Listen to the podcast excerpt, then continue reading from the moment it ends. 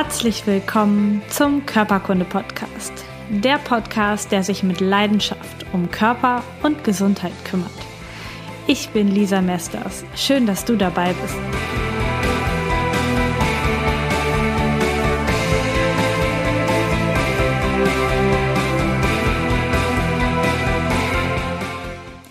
Herzlich willkommen zu einer neuen Folge heute zum Thema Spinalkanalstenose.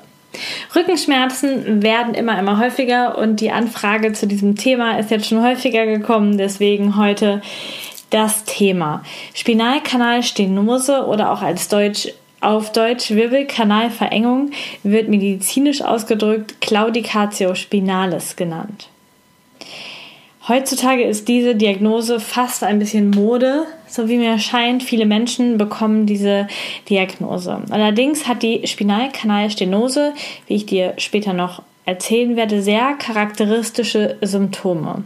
Sie lässt sich sehr gut abgrenzen und auch entgegen der häufigen Empfehlung, wir können nichts machen außer operieren, kannst du sie auch auf einem anderen Weg behandeln. Wie das geht, erfährst du im Laufe dieser Podcast-Folge. Ich habe noch ein sehr passendes Zitat von Hippokrates gefunden zum Thema Rückenschmerzen und das, das, lautet, vor allem ist es notwendig, sich über den Zustand der Wirbelsäule zu informieren, denn viele Krankheiten gehen von ihr aus. Und genau das wollen wir heute auch machen bei diesem Thema Spinalkanalstenose. Gleichzeitig möchte ich dich aber wie immer auch dazu zu sensibilisieren, dass du nicht einfach deiner Diagnose glaubst, sondern, und darum geht es auch hier, indem wir uns genau angucken, was passiert dort, wie sind die Symptome, passt das überhaupt zu deiner Diagnose, hast du die richtigen Symptome zu deiner Diagnose, um dann herauszufinden, ob dir eine Therapie in diesem Fall überhaupt helfen kann. Vorher möchte ich dir noch erzählen, dass ich letztes Wochenende in Salzburg war. Und zwar war ich auf der Ringana Convention und ich bin super begeistert und auch glücklich, Partner dieses wunderbaren Unternehmens zu sein. Ich habe mittlerweile nahezu alle Kosmetika und auch alle Nahrungsergänzungsmittel von anderen Firmen auf Ringana umgestellt. Denn diese Firma arbeitet tierversuchsfrei und hat einen ethischen Umgang mit ihren Lieferanten und aber auch mit allen Rohstoffen. Die Produkte und auch die Verpackungen sind plastikfrei, auch mikroplastikfrei und sind teilweise sogar recycelbar. Und wenn du Produktverpackungen zurückschickst, dann bekommst du dafür gratis Produkte zurück. Also ein sehr nachhaltiger Kreislauf. In allen Produkten von Ringana findest du 100% hochwertige Nährstoffe und Vitalstoffe und Wirkstoffe in den Kosmetika und 0% Füll- und Konservierungsstoffe. Mit diesen Kosmetik- und Nahrungsergänzungsmitteln kannst du nicht nur für dich richtig gut was für deine Gesundheit tun, sondern auch für den Planeten, die Umwelt schützen und dazu beitragen, dass wir diese Welt gesund erhalten können. Meine Seite von Ringana findest du unter lisa.ringana.com oder in den Show Notes. Wo befindet sich also der Wirbelkanal? Wenn wir über die Wirbelkanalstenose sprechen, müssen wir erstmal gucken, wo ist überhaupt der Wirbelkanal. Du hast deine Wirbelsäule vom, vom Hinterkopf bis zum Steißbein gehend und sie besteht aus 24 Wirbeln. Dazwischen gibt es auch Bandscheiben. Die Wirbelkörper sind aufgebaut aus einem Körperteil und einem Bogenteil, der tatsächlich am Körper dran ähm, dran sitzt und in der Mitte von dem Bogen befindet sich ein Loch. Und dieses Loch, wenn du das zusammennimmst, über die ganze Strecke der 24 Wirbel bildet übereinander gelegt den Wirbelkanal. Durch diesen Wirbelkanal läuft dein Rückenmark. Und dein Rückenmark ist die ganz große Hauptautobahn, Nervenstraße, die zwischen deinem Gehirn und dem Rest deines Körpers, deiner Peripherie, die Informationen hin und her schickt. Die Informationen, die vom Gehirn an zum Beispiel deine Hände ähm, geleitet werden sollen, aber auch die Spürinformationen, die du mit den Fingern aufnimmst, gehen, werden zurück in den Wirbelkanal, ins Rückenmark geleitet und hochgebracht zum Gehirn. Der Wirbelkanal ist also dafür da, diese Hauptverkehrsstrecke in deinem Körper zu schützen. Die knöchernen Strukturen, die Bänder und die Muskeln, all das, was dort drumherum ist, schützt deine Hauptverkehrsstraße und sorgt dafür, dass es richtig gut funktioniert. Immer zwischen den Wirbeln, also auch zwischen den knöchernen Bögen, treten rechts und links die Spinalnerven aus. Das sind die Nerven, die dann tatsächlich als Struktur zu deinen Händen hinziehen oder auch zu allen anderen Körperteilen und die Informationen vom Gehirn dorthin bringen. Das heißt, die Hauptstraße Rückenmark, die ähm, spaltet auf jeder Höhe des, der, der Wirbel Nebenstraßen ab, die dann in die Peripherie zu den einzelnen Strukturen laufen und die Infos hin und her bringen.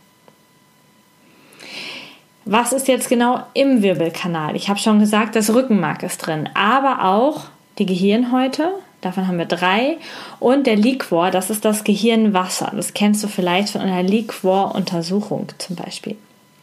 Hirnhäute, die befinden sich, wie der Name schon sagt, auch um das Gehirn, also um das gesamte zentrale Nervensystem, um das Gehirn und um das Rückenmark herum. Die äußere die äußerste Hirnhaut geht sogar herunter bis in dein Becken, bis zu deiner Innenseite des Kreuzbeins. Das heißt, diese Hüllstrukturen findest du vom Kreuzbein durch den ganzen Wirbelkanal um dein ganzes Gehirn herum. Und sie sind dafür da, die Nervenstrukturen zu schützen und stabil einzupacken. Die äußerste Haut, die Dura mater, das ist die feste Hirnhaut, die schützt mechanisch. Und diese Duramata ist wahnsinnig schmerz- und druckempfindlich. Und wenn da zum Beispiel so eine Verengung draufdrückt, dann kann das einer der Ursache für die Schmerzen sein, die du dann empfindest. Die mittlere Hirnhaut, die Arachnoidea, das ist die Spinnengewebshaut, ist so eine weiche Zwischenhaut. Die empfindet keine Schmerzen, aber sie sorgt dafür, dass zwischen ihr, zwischen der Arachnoidea und der Pia mater, das ist die ganz dünne, weiche Innenhaut, die sich um die Strukturen herumlegt, also auch in jede Furche des Gehirns hereinlegt, die den ganzen neuronalen Apparat umschließt. Zwischen diesen beiden Hirnhäuten, also der Spinngewebshaut und der weichen ähm, Hirnhaut, dort ist der Liquorraum, also der Raum, wo das Gehirnwasser hin und her zirkuliert und seine Pufferfunktion wahrnimmt, nämlich dafür sorgt, dass die neuronalen, die empfindlichen neuronalen Strukturen gegenüber Druck geschützt werden. Im Liquor, der da fließt, können zum Beispiel auch entzündliche Erkrankungen des Nervensystems diagnostiziert werden. Dann wird das äh, mit einer Punktion herausgezogen und es wird geschaut, was dort drin ist.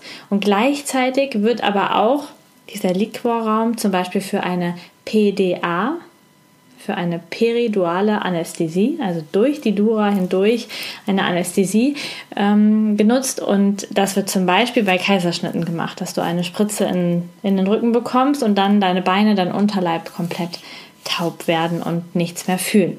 Dafür werden diese Strukturen benutzt und die sitzen alle im Wirbelkanal.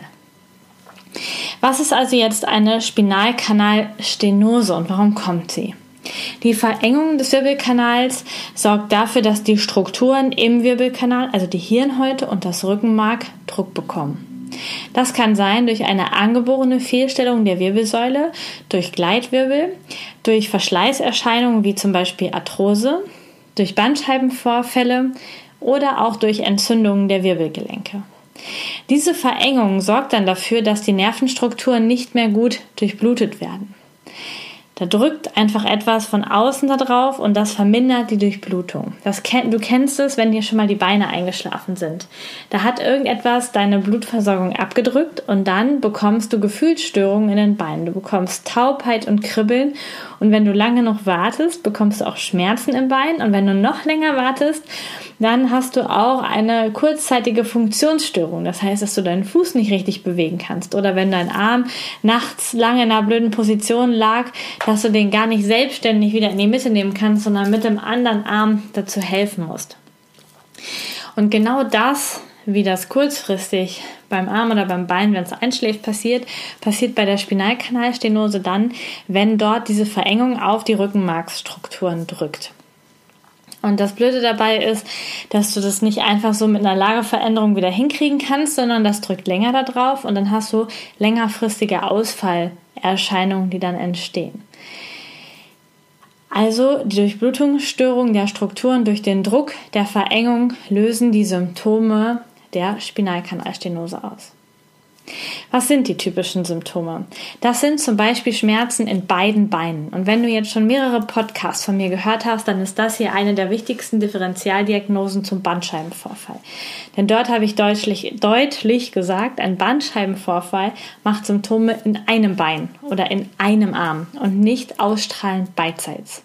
Und bei der Spinalkanalstenose ist es jetzt anders da sie zentral auf das Rückenmark drückt und nicht nur einseitig auf einen austretenden Spinalnerv, haben wir Symptome in beiden Extremitäten. Ganz häufig ist es so, dass die Leute sehr eingeschränkt in ihrer Gehstrecke sind.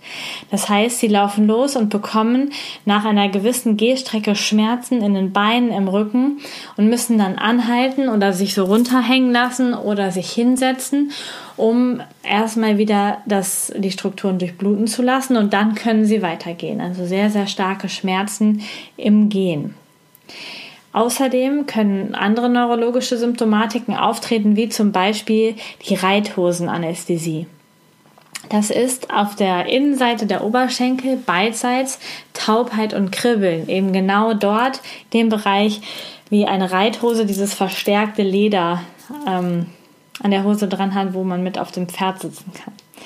Es können aber auch Blasen- und Mastdarmstörungen im Sinne einer Inkontinenz oder einem Verhalt auftreten. Das heißt, dass du Wasser lassen nicht mehr kontrollieren kannst. Entweder kommt es gar nicht oder es kommt unkontrolliert heraus. Das gleiche kann passieren mit deinem Stuhlgang. Sensibilitätsstörungen in beiden Unterschenkeln sind wieder sehr häufig oder auch motorische Ausfälle in den unteren Extremitäten, dass du zum Beispiel deine Füße nicht mehr hochziehen kannst oder dich nicht mehr auf Zehenspitzen stellen kannst. Ebenfalls können Erektionsstörungen oder veränderte Sexualfunktionen auftreten, besonders sichtbar bei Männern, wenn es nicht funktioniert beim Sex. Die ganzen Symptome, die ich jetzt genannt habe, können zusammen auftreten, aber auch einzeln und getrennt. Und das muss nicht heißen, dass wenn du eins hast, dass das andere direkt hinterherkommt. Das hängt immer auch mit der Art der Kompression der Strukturen im Rückenmark zusammen. Die Symptome sind in allermeisten Fällen nicht lagerabhängig. Das heißt, sie werden nicht besser, wenn du liegst oder nicht besser, wenn du stehst oder dich bewegst. Das Einzige, was oft hilft, ist, wenn man den Rücken rund macht. Dann bekommen die Leute eine zeitweise Erleichterung. Dann hat nämlich, gibt es im Wirbelkanal im Verhältnis mehr Platz und dann werden die Strukturen nicht so arg komprimiert. Das heißt, das ist die einzige Lagerung, die etwas Linderung bringt, aber nicht zur Therapie beiträgt. Dann ist noch ganz wichtig, dass bei Menschen, die eine Spinalkanalstenose haben, der Slump-Test positiv ist. Und das ist ein wunderbarer Test, den du zu Hause machen kannst, der auch dein Physio mit dir machen kann und natürlich auch dein Orthopäde ist. Ähm, und dieser Test testet die Duramata, also die harte Hirnhaut. Und wenn die komprimiert ist durch die Verengung und wenn das Rückenmark verengt ist, dann ist auch die Duramata komprimiert, denn die ist jetzt ganz außen und wenn die nicht komprimiert wäre, hättest du auch keine Probleme mit irgendeiner anderen Rückenmarksstruktur. Das ist die äußerste Struktur. Und wir können testen, ob die komprimiert wird. Und das ist ein ganz, ganz wichtiges Zeichen, was leider viel zu selten getestet wird. Die Spinalkanalstenose wird in den häufigsten Fällen leider nur als Bilddiagnose ähm, ja, gemacht. Das heißt, du hast Rückenschmerzen, du gehst zum Orthopäden und dann hast du ähm, einen MRT-Termin und dann sagt er dir, ja, man kann das sehen, da ist ähm, eine Stenose, da ist eine Verengung, das kann man schon auf dem Bild sehen, so und so viel Prozent und das macht ihre Probleme. Und der Dura-Test oder das LAMP-Test wird gar nicht mehr gemacht, obwohl das der klinisch relevante Test wäre. Denn wenn der positiv ist, dann ist es tatsächlich sehr wahrscheinlich, dass du eine Spinalkanalstenose hast. Wenn der negativ ausfällt oder keine Aussage hat, dann ist es gar nicht so wahrscheinlich, dass das Bild, was die Ärzte gesehen haben, deine Symptome macht. Und hier sind wir wieder an einer ganz wichtigen Stelle. Einfach nur ein MRT zu machen, um einen Bandscheibenvorfall, eine andere Rückenerkrankung oder eben auch eine Spinalkanalstenose festzustellen, ist längst nicht ausreichend. Denn jeder von uns ist anders. Jeder, von, jeder Körper von uns nutzt sich anders ab. Keiner von uns sieht heute nach 20, 30, 50, 60 Jahren Leben noch im Rücken so aus, als wäre er gerade frisch geboren auf die Welt gekommen. Denn du bist ja schon 30, 40, 50 Jahre benutzt. Dein Rücken ist schon benutzt. Das heißt, natürlich darf man dort Verschleißerscheinungen an deinem Rücken sehen. Das heißt aber noch lange nicht, dass das, was man sieht, auch deine Symptome macht. Und um das zu überbrücken, gibt es eben diesen Slump-Test. Der testet, ob die Dura Mater, diese harte Hirnhaut, ähm, zusammengedrückt wird. Und wenn das der Fall ist, dann bist du hier richtig und kannst nachher auch die Übungen machen dafür. Wenn dieser Slump-Test gar nicht passt oder komische Aussagen gibt, dann musst du nochmal weiterschauen, was hier tatsächlich die Ursache deiner Rückenschmerzen ist. Und was ganz wichtig ist, diesen Dura-Test musst du dir anschauen. Deswegen habe ich extra ein anderes Video gemacht, wo du dir den Dura-Test anschauen kannst. Das findest du auf meiner Webseite oder im Link und dann kannst du das direkt mitmachen. Da ist auch nichts anderes dabei, kein anderes Gerede. Also wenn du jetzt den Podcast nur hörst oder das YouTube-Video mit Bild schaust dann findest du einen Link unter dem Podcast oder unter dem YouTube-Video zum Video für den Dura-Test und kannst den dort machen und weißt dann Bescheid. Und ich sage dir auch in dem Video, welche verschiedenen Ausgänge es gibt von dem Test und was sie dann für dich bedeuten. Wenn die Symptome nicht auf dich passen, und auch die, die ich eben schon genannt habe, eigentlich gar nicht deine Symptome sind und du denkst, hä, ich habe aber eine Spinalkanalstenose diagnostiziert bekommen und die Symptome, die die Lisa gerade genannt hat, die habe ich gar nicht. Dann ist es wahrscheinlich, dass deine Bilddiagnose nicht mit deiner reellen Diagnose übereinstimmt. Und ich habe noch sehr, sehr viele weitere Podcasts und YouTube-Videos zum Thema Rückenschmerzen aufgenommen, die nach den verschiedenen Ursachen gegliedert sind zum Darm, zum Beispiel zum Bandscheibenvorfall, zur Psyche. Da gibt es unterschiedliche Podcast-Folgen. Schau doch mal danach, ob du dann dort die Lösung für dich findet, findest. Und natürlich kannst du die Lösung aber auch mit mir zusammenfinden und zwar in einem gemeinsamen Coaching-Gespräch. Alle Infos dazu findest du auf meiner Webseite. Wie kann nun die Spinalkanalstenose therapiert werden. Es gibt drei Wege und der erste ist die Operation, der zweite sind Spritzen oder andere Schmerzmedikamente und der vierte sind körperliche Übungen. Ich starte heute mal mit der Operation, denn es wird sehr häufig operiert bei der Spinalkanalstenose. Es macht ja auch irgendwie Sinn. Wenn der Spinalkanal verengt ist, dann kriegen wir den nicht einfach so wieder weit gezaubert. Da muss man schon Hand anlegen und dafür ist natürlich die OP die einzige Methode. Indikation für eine OP sind die Symptome, wenn du Blasen- und Mastdarmstörungen hast. Also auf einmal eine Inkontinenz bekommst oder deinen Stuhl nicht mehr halten kannst oder du sexuelle Dysfunktion hast. Das heißt, keine Erektion mehr bekommen kannst oder andere Probleme in diesem Bereich hast. Dann ist das eine Indikation zur Operation. Das bedeutet, dass das Rückenmark so stark komprimiert wird, dass es wirklich sinnvoll ist, dort eine schnelle Erleichterung zu schaffen, damit diese Funktionen nicht für immer gestört bleiben.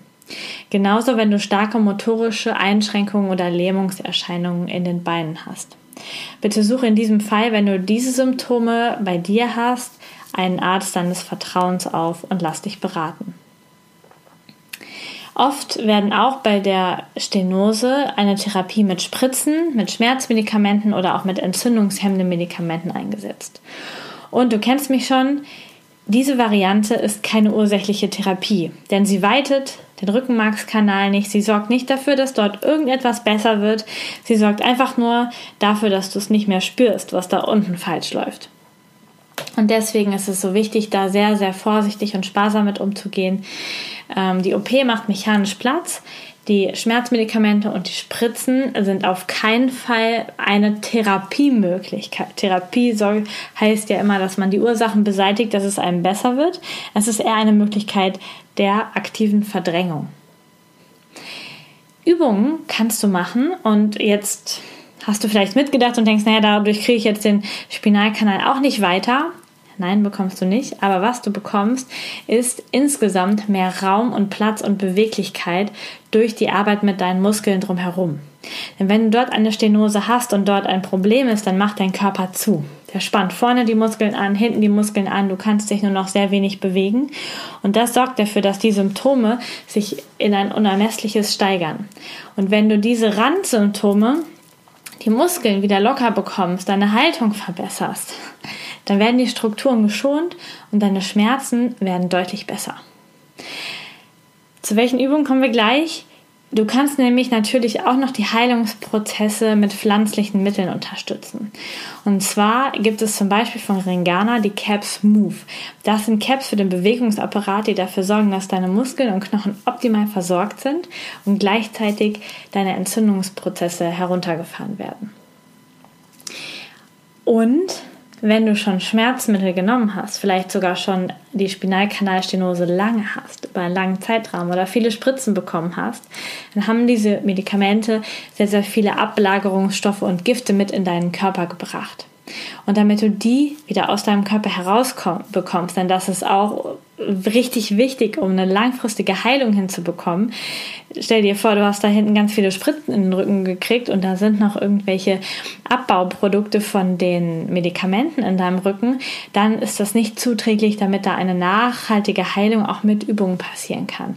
Und dazu würde ich dich einladen, den Bereich immer wieder zu massieren, um da einen richtig guten Stoffwechsel, ähm, eine Stoffwechselaktivität hinzubekommen. Das kannst du selber machen oder du kannst deinen Partner bitten oder die natürlich auch irgendwo eine Massage buchen.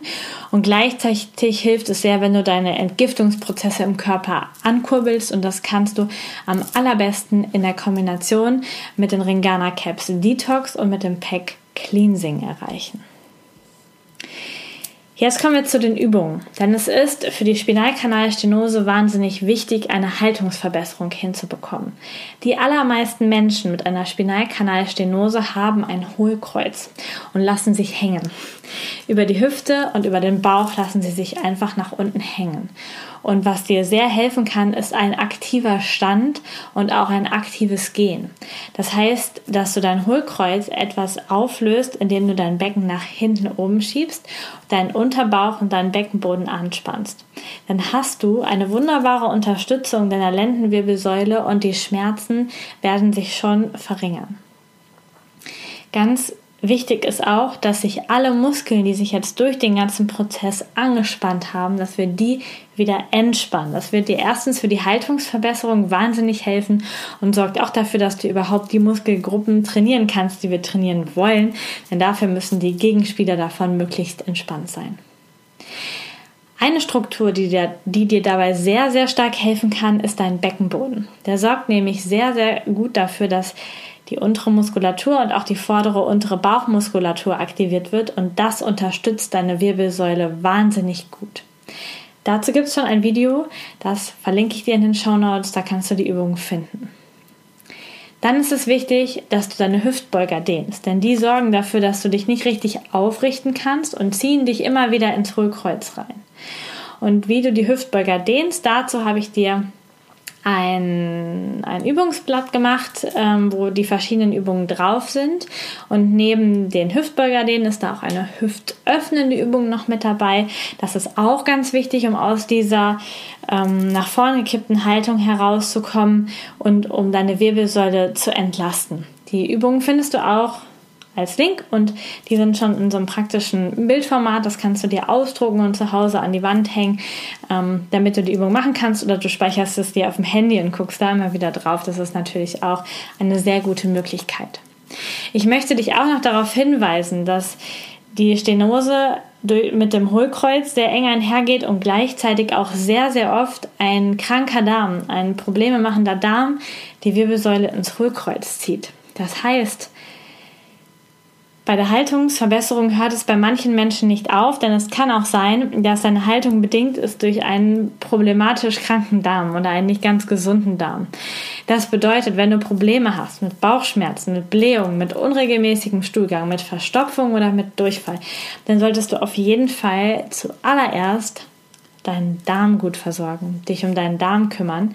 Denn dann wird dir jede Haltungsübung nicht helfen, wenn dein Darm immer wieder nach vorne zieht, weil es ihm so schlecht geht. Dann hast du nur sehr, sehr kurze Linderung und dann wird es wieder schlimmer. Deswegen ist es wichtig, dass du dann den Darm therapierst. Und auch wenn du dich im Laufe deiner Therapie für zum Beispiel eine Operation entscheidest, dann achte darauf, dass vorher dein Darm therapiert ist und dass es deinem Darm richtig gut geht. Denn wenn der die Ursache der Ursache ist und du lässt dich dann am Rücken operieren, dann weiß ich, bei wem die Schmerzen relativ schnell wiederkommen werden, weil die Ursache ja immer noch nicht behoben ist. Wie immer heißt es also, klär alles vorher gut ab. Lass dich richtig gut untersuchen von Menschen, die Ahnung haben, von qualitativ hochwertigen Ärzten, von Osteopathen, von Heilpraktikern, von Physiotherapeuten, von Menschen, die du die denen du vertraust. Ich wünsche dir dabei natürlich alles, alles Gute. Alle Links, die Videos, die Übungsbeschreibungen und natürlich auch den Link zu meiner Ringana-Seite findest du in den Shownotes beim Podcast, unter diesem Video bei YouTube und natürlich auf meiner Webseite www.lisamesters.com unter Podcast und dem heutigen Artikel zur Spinalkanalstenose. Ich wünsche dir einen wundervollen Tag, alles Gute und natürlich und vor allen Dingen Gesundheit.